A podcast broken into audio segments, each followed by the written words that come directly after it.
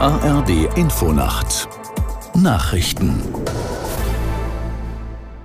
um 22 Uhr mit Klaas Christoffersen. Das oberste Gericht in Israel hat einen zentralen Bestandteil der Justizreform der Regierung von Ministerpräsident Netanyahu für nichtig erklärt. Acht der 15 Richter stimmten dafür, das umstrittene Gesetz aufzuheben. Aus Tel Aviv, Björn Dake. Zur Begründung heißt es, die Änderung hätte ein Kernelement Israels als demokratischen Staat schweren und beispiellosen Schaden zugefügt. Durch das Gesetz hatte der oberste Gerichtshof nicht mehr die Möglichkeit, Entscheidungen oder Mitglieder der Regierung als unangemessen einzustufen. In der Vergangenheit hatte das Gericht zum Beispiel die Berufung eines Ministers verhindert, der wegen Steuerhinterziehung verurteilt worden war. Im Frühjahr und Sommer waren Hunderttausende Menschen in Israel immer wieder gegen den geplanten Umbau der Justiz auf die Straße gegangen. Bundesinnenministerin Faeser hat sich im Landkreis Oldenburg in Niedersachsen ein Bild von der Hochwasserlage gemacht.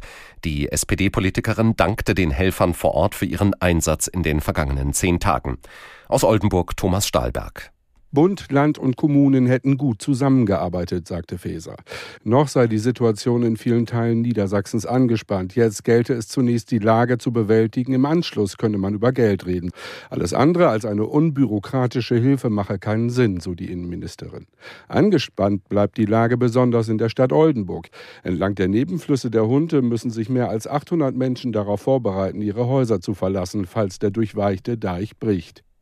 Der FDP-Vorsitzende Lindner hat das Ergebnis der Mitgliederbefragung zum Verbleib in der Ampelkoalition begrüßt.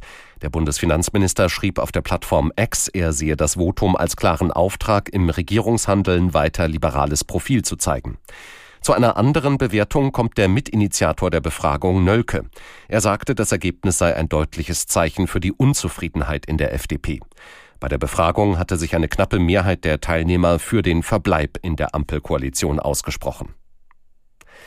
Die Polizei hat drei Männer freigelassen, die im Zusammenhang mit einem geplanten Anschlag auf den Kölner Dom in Gewahrsam genommen worden waren.